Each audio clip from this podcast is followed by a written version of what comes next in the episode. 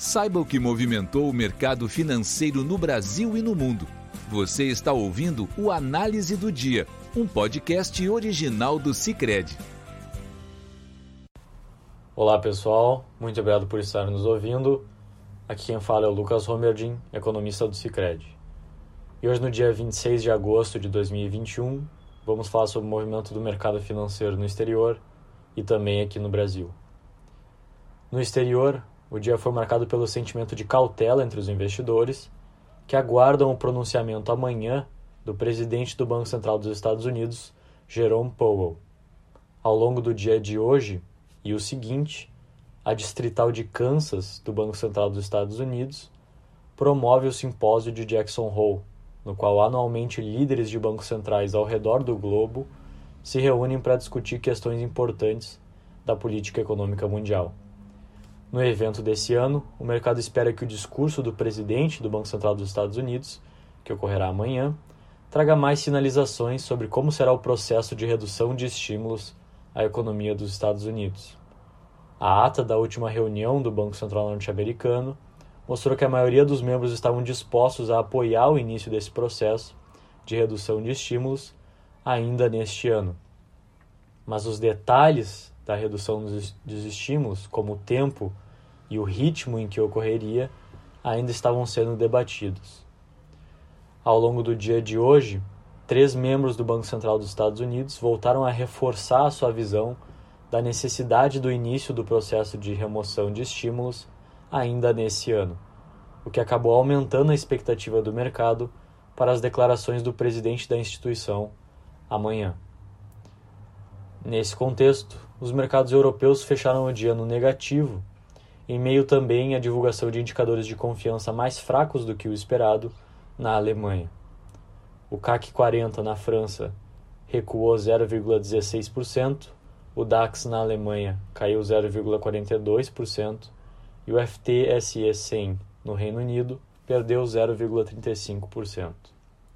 Nos Estados Unidos, os mercados também operavam em baixa no, horário de fechamento desse podcast, o Dow Jones recuava 0,56%, o S&P 500 caía 0,58% e o Nasdaq tinha queda de 0,65%. Em contraposição a esse movimento de queda dos indicadores acionários, as taxas de retorno dos títulos americanos avançavam e o dólar se valorizava frente a outras moedas fortes e de economias emergentes. No Brasil, o Ibovespa amargava duras perdas nesta quinta-feira, refletindo também o sentimento de cautela dos investidores. Além do pronunciamento do Banco Central dos Estados Unidos, o mercado espera também amanhã a divulgação da bandeira tarifária da ANEL, cujos efeitos sobre a dinâmica da inflação desse ano podem ser bem significativos. Em meio ao agravamento da crise hídrica devido à falta de chuvas, a ANEL estaria estudando um possível reajuste no valor da bandeira vermelha 2 de energia elétrica, saindo dos atuais R$ 9,49 por quilowatt-hora para algo entre R$ 11,00 ou até R$ 25,00 por quilowatt-hora. A justificativa para esse reajuste no valor seria a necessidade do acionamento das usinas termoelétricas que é uma energia mais cara do que a das hidroelétricas, que não tem conseguido dar conta da demanda em função da ausência de chuvas. Em termos de inflação, no pior dos casos, a gente poderia ver a inflação nesse ano fechar acima de 8%, frente a uma projeção média atual do mercado de 7,2% de inflação para 2021. Nesse contexto de cautela, frente aos possíveis impactos sobre a inflação do anúncio da ANEL, o Ibovespa recuava, no horário de fechamento desse podcast, 1,56% e era cotado aos 118.942 pontos.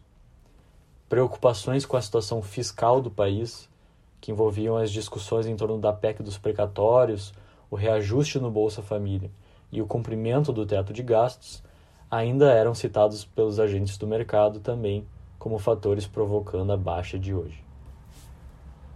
O dado do mercado de trabalho formal acima do esperado pelos analistas, que foi divulgado hoje pela manhã, não teve grandes influências nas negociações. O dado do CAGED mostrou criação de mais de 316 mil vagas de trabalho formal em julho, um número que superou as estimativas dos analistas, que projetavam 300 mil vagas sendo geradas. O aquecimento do mercado de trabalho foi puxado pelo setor de serviços, que mostrou a abertura de 74.844 vagas, refletindo aí a redução das medidas de restrição à mobilidade em meio ao avanço da vacinação no Brasil. Nesse contexto predominantemente cauteloso, o dólar se valorizava frente ao real no horário de fechamento desse podcast, operando a R$ 5,27, o que configurava um avanço de 1,15% da taxa de câmbio em relação ao fechamento de ontem. Quanto à curva de juros, ela apresentava uma leve alta nessa quinta-feira e meia leilões de novos títulos pelo Tesouro Nacional. Com isso, a gente encerra o nosso podcast de hoje. Obrigado por estar nos ouvindo. Até amanhã. Você ouviu o Análise do Dia, um podcast original do Cicred. Até a próxima!